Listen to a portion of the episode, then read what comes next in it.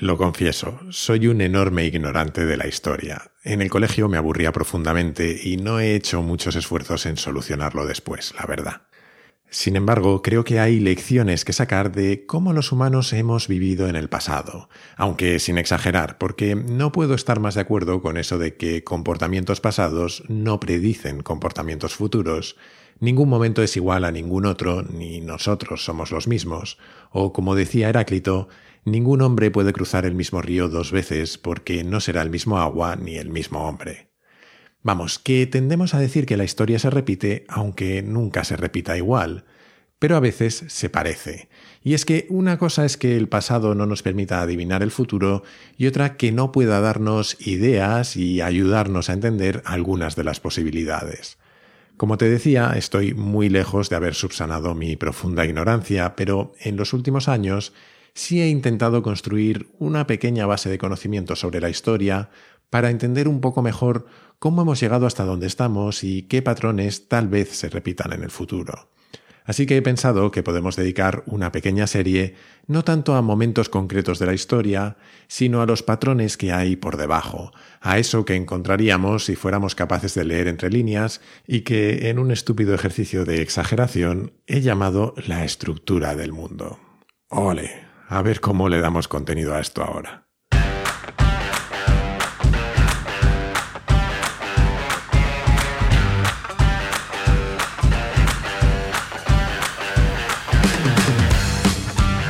Soy Jaime Rodríguez de Santiago y esto es Kaizen, el podcast para mentes inquietas en el que te acerco a personas, a ideas y a técnicas fascinantes de las que aprender cada día.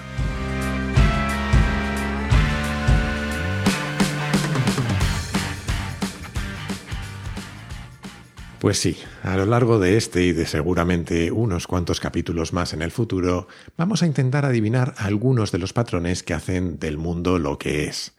Y ahora que hemos creado las expectativas, vamos a rebajarlas un poco. El objetivo es más bien eso, añadir al conjunto de modelos y herramientas mentales que vamos sumando a lo largo de Kaizen algunos que nos sean útiles para entender cómo hemos llegado hasta donde estamos y algunas de las posibilidades que se nos abren en el futuro. Claro que hay, de hecho, un modelo mental muy conocido que aquí viene que ni pintado. Es eso que suele decirse de que el mapa no es el territorio, que es una frase que simplemente significa que los modelos o los mapas no son más que esquemas de la realidad y como tales, según la escala que usemos, perderemos más o menos detalle, pero siempre perderemos detalle. Así que no podemos aplicarlos como si de una receta se tratara. Una idea muy parecida, por cierto, está detrás de una de mis frases célebres preferidas. Todos los modelos son incorrectos, aunque algunos son útiles. La pronunció un matemático inglés, George Box, y se refería a los modelos científicos. Y si ni los modelos científicos son correctos, imagínate los que podamos sacar de la historia. Pero bueno, eso no significa que no podamos aprender. El capítulo de hoy, de hecho, se basa en un libro que me recomendó Samuel Hill en la entrevista que le hice y que trata precisamente de las lecciones que nos deja la historia. Es más, es que se llama así, Lecciones de la Historia o Lessons of History, porque la verdad es que no lo he encontrado en castellano. Sus autores fueron Will y Ariel Durant, un matrimonio de historiadores que dedicaron 50 años de sus vidas a publicar los 11 tomos de La historia de la civilización, una obra enorme que pretendía ser una especie de biografía de la humanidad. En 1968 ganaron conjuntamente el premio Pulitzer por uno de esos 11 tomos. Pero volvamos a Lecciones de la Historia.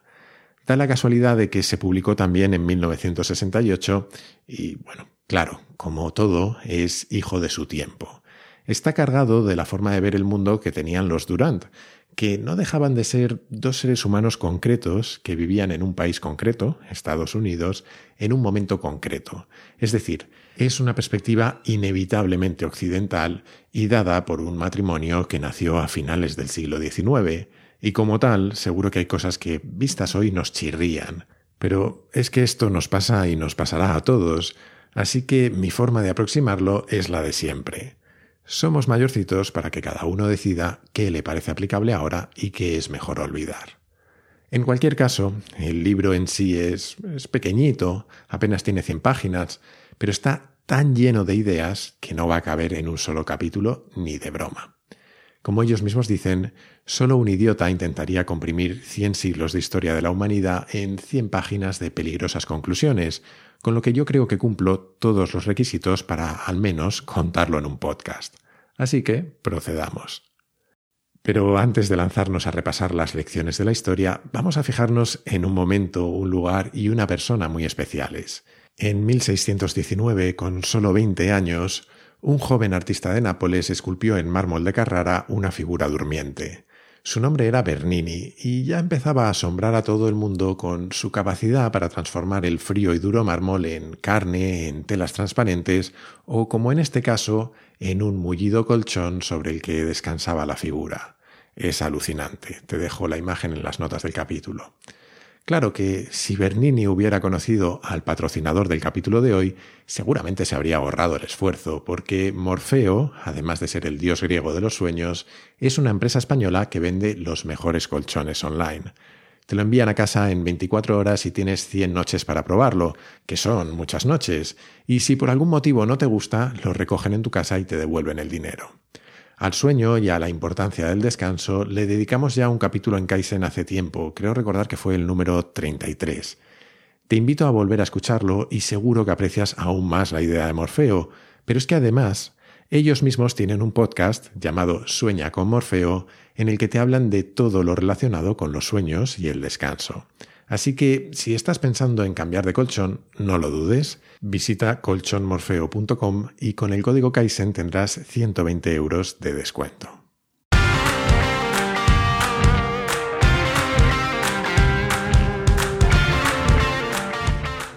La primera lección que nos da la historia, según los Durant, es una cura de humildad sobre lo terroríficamente irrelevante que es nuestra existencia como hemos hablado más de una vez, la historia de la humanidad es apenas un suspiro en la de nuestro planeta, y nuestro planeta no es más que un minúsculo rincón del universo. Hasta que consigamos colonizar otros mundos, nuestra vida depende de lo que le pase a la Tierra. Un cometa despistado, una llamarada solar que nos achicharre, o un cambio climático descontrolado, y puf, se acabó lo que se daba. Dicen los Durant que aceptamos estas posibilidades en nuestras vidas y respondemos al cosmos con las palabras de Pascal. Cuando el universo haya aplastado al hombre, éste seguirá siendo más noble que aquello que lo mate, porque sabrá que está muriendo, mientras que el universo no sabrá nada de su propia victoria. Nuestra historia está sometida a distintas leyes, la primera de ellas la de la geología. Quiénes somos y sobre todo quiénes hemos sido es el producto de los valles, las montañas, los mares y el clima que nos ha rodeado. Con el paso de las generaciones conseguimos domar, al menos parcialmente, las condiciones climatológicas de la Tierra. Construimos casas y calefacciones y ahora aires acondicionados, pero aún así estamos destinados a convertirnos en fósiles sobre la misma Tierra que pisamos. Algo parecido dice otro autor, Jared Diamond, en un libro que algún día trataremos en el podcast, Armas, Gérmenes y Acero. Él dice que el discurrir de la historia fue diferente en distintos continentes, principalmente por la geografía de cada uno de ellos. Y es que cosas como dónde surgieron las primeras civilizaciones, la exploración y la conquista de otras tierras o las rutas de comercio que establecimos son resultados de los límites que nos imponía el planeta. A orillas de los grandes ríos nacieron imperios enteros, Egipto, China, India, los mares y los océanos fueron las siguientes grandes vías de desarrollo. Nuestro Mediterráneo, sin ir más lejos, fue testigo de más de dos milenios de exploraciones, batallas y conquistas. Como lo fue el Atlántico, que a partir de 1492 conectó para siempre América y Europa. En el siglo XX, con la aparición del avión, todo cambió de nuevo. Con cada avance tecnológico, los factores geográficos cambiaron y disminuyeron su importancia. Lo que durante siglos fueron obstáculos insalvables, poco a poco se convirtieron en simples incomodidades. Y en esa carrera, nuestra siguiente frontera está ya fuera de nuestro propio planeta.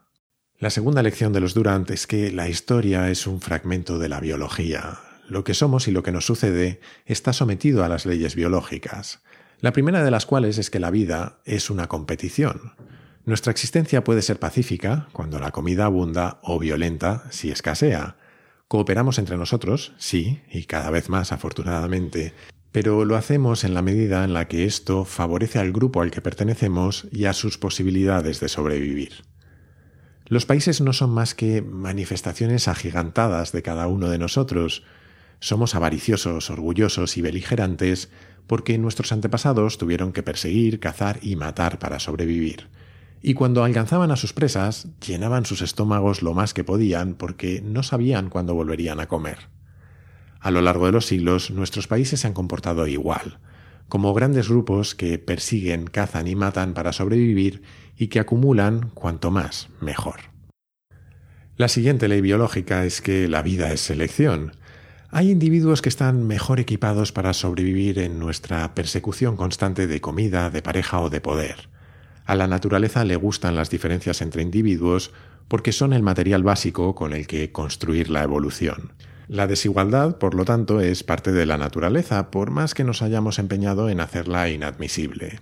Este mensaje de los Durant, siendo cierto, es una de esas ideas que se nos van de las manos con facilidad.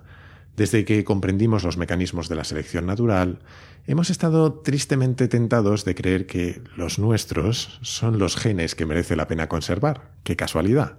A partir de ideas como esta, surgieron otras como la eugenesia y de ellas algunas de las mayores atrocidades de nuestra historia, así que cuidadín con esta lección.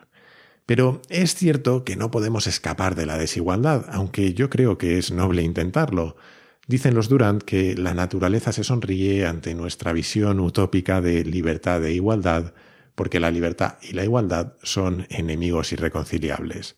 Según ellos, en ausencia de leyes, con una libertad total, nuestras desigualdades se multiplican, y cuando perseguimos la igualdad absoluta, como sucedió con la Unión Soviética, sacrificamos nuestras libertades, y ni siquiera entonces se resuelve realmente la desigualdad. En su tercera ley biológica, los Durant se meten en un jardín en el que, al menos a mí, no me queda del todo claro qué quieren explicar. Básicamente la idea es que la naturaleza prima la fertilidad, que lo que le interesa, al más puro estilo Jurassic Park, es que la vida se abra camino y cuanto más abundantemente mejor, que muchos de los cambios de poder que se han dado en la historia dentro de países o entre naciones rivales han tenido que ver con cambios demográficos. Cuando unos grupos crecen más rápido que otros, alteran el equilibrio existente. Sobre esto y los retos demográficos que nos esperan volveremos a hablar en otro momento en esta pequeña serie sobre la estructura del mundo, así que no me voy a extender.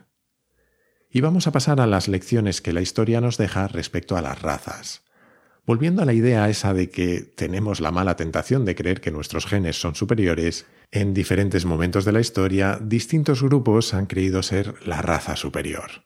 Desde que a algún iluminado le dio por proclamar a los arios como el origen de todas las grandes civilizaciones, hasta quienes cerraron aún más el círculo y se refirieron únicamente a los teutones o a los nórdicos como el origen de toda grandeza. Pero, como espero de verdad que pienses tú también, esto no son más que patrañas, claro. Quien piensa así es alguien que desconoce la historia, desconoce que la civilización china es la más duradera de todas, que surgieron grandes imperios en México o en la India. Ignora también la grandeza de civilizaciones como las mesopotámicas o las árabes. Al final, la lección sobre la raza es simplemente que son las circunstancias geográficas, económicas y políticas las que crean una cultura, y esa cultura es la que define la forma de ser de sus integrantes. No hay razas superiores, aunque espero que a estas alturas todos lo sepamos ya. Es más, dicen los Durant que las sociedades no se fundan sobre los ideales humanos, sino sobre nuestra naturaleza, que en el fondo es la misma para todos. Bueno, nuestro carácter lo llaman ellos, porque cómo somos determina cómo son nuestras sociedades. Y aquí, la verdad, se tiran un triple importante, interesante, pero triple al fin y al cabo, porque dicen que la naturaleza humana está definida por seis instintos positivos y seis negativos que tienen por objetivo preservar al individuo, a la familia, al grupo o a la especie. Que podían ser cinco o ser siete, pero según ellos son seis. Y por eso digo yo que esto es un poco triple, porque me suena un poco arbitrario, la verdad. Son cosas como el instinto a pelear o su negativo a huir, a emparejarnos o rechazar a otros, a asociarnos o a aislarnos, etc. y cada uno de estos instintos nos llevan a generar hábitos y sentimientos que determinan nuestra forma de actuar. Hasta ponen una tablita y todo, que como te decía es interesante de mirar, pero que no tengo claro que tenga mucho rigor científico. En cualquier caso, creo que es direccionalmente correcto en el sentido de que nuestros instintos dominan mucho de nuestra vida, más de lo que muchas veces somos conscientes, de hecho. A partir de estas características de nuestra naturaleza, lo que vienen a decir es que, a pesar del paso de las generaciones, seguimos siendo prácticamente iguales, por ejemplo, que los griegos de la época de Platón. La manera en la que hacemos las cosas cambia, nuestros motivos generalmente se mantienen.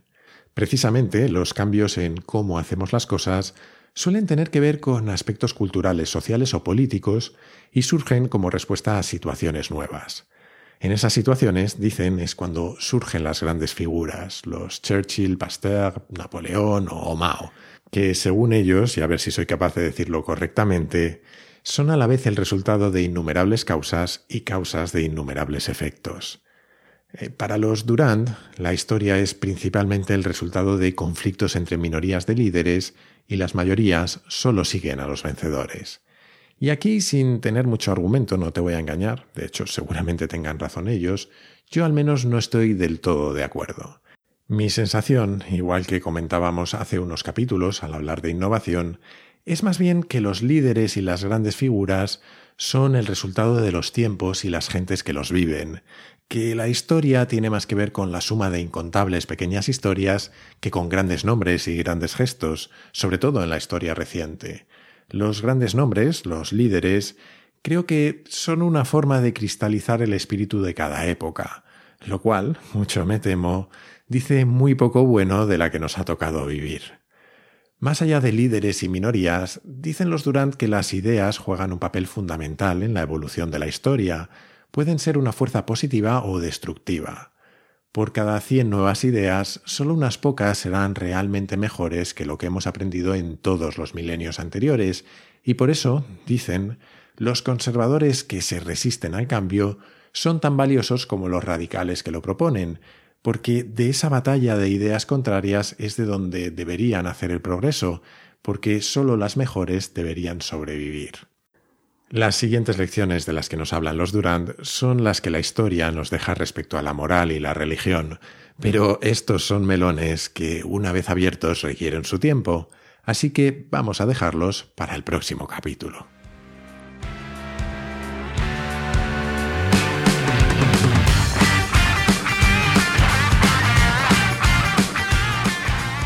Y hasta aquí el capítulo de hoy. Espero que te haya gustado porque aún nos quedan muchas páginas por cubrir de las lecciones de la historia de los Durant. Te animo como siempre a suscribirte y recomendar Kaizen en tu plataforma de podcast preferida, en YouTube, en redes sociales o como yo creo que es mejor, a tus amigos. Así me ayudas a que Kaizen siga creciendo. Además, si te gusta mucho el podcast, puedes unirte a la comunidad Kaizen, una forma de apoyarlo económicamente y de acceder a un foro en el que conectar con otros curiosos compulsivos, de tener acceso también a contenidos exclusivos y a un feed sin publicidad. Para hacerlo, solo tienes que entrar en mi web, jaimerodríguezdesantiago.com, y hacer clic en el banner rojo que hay arriba. No tiene pérdida.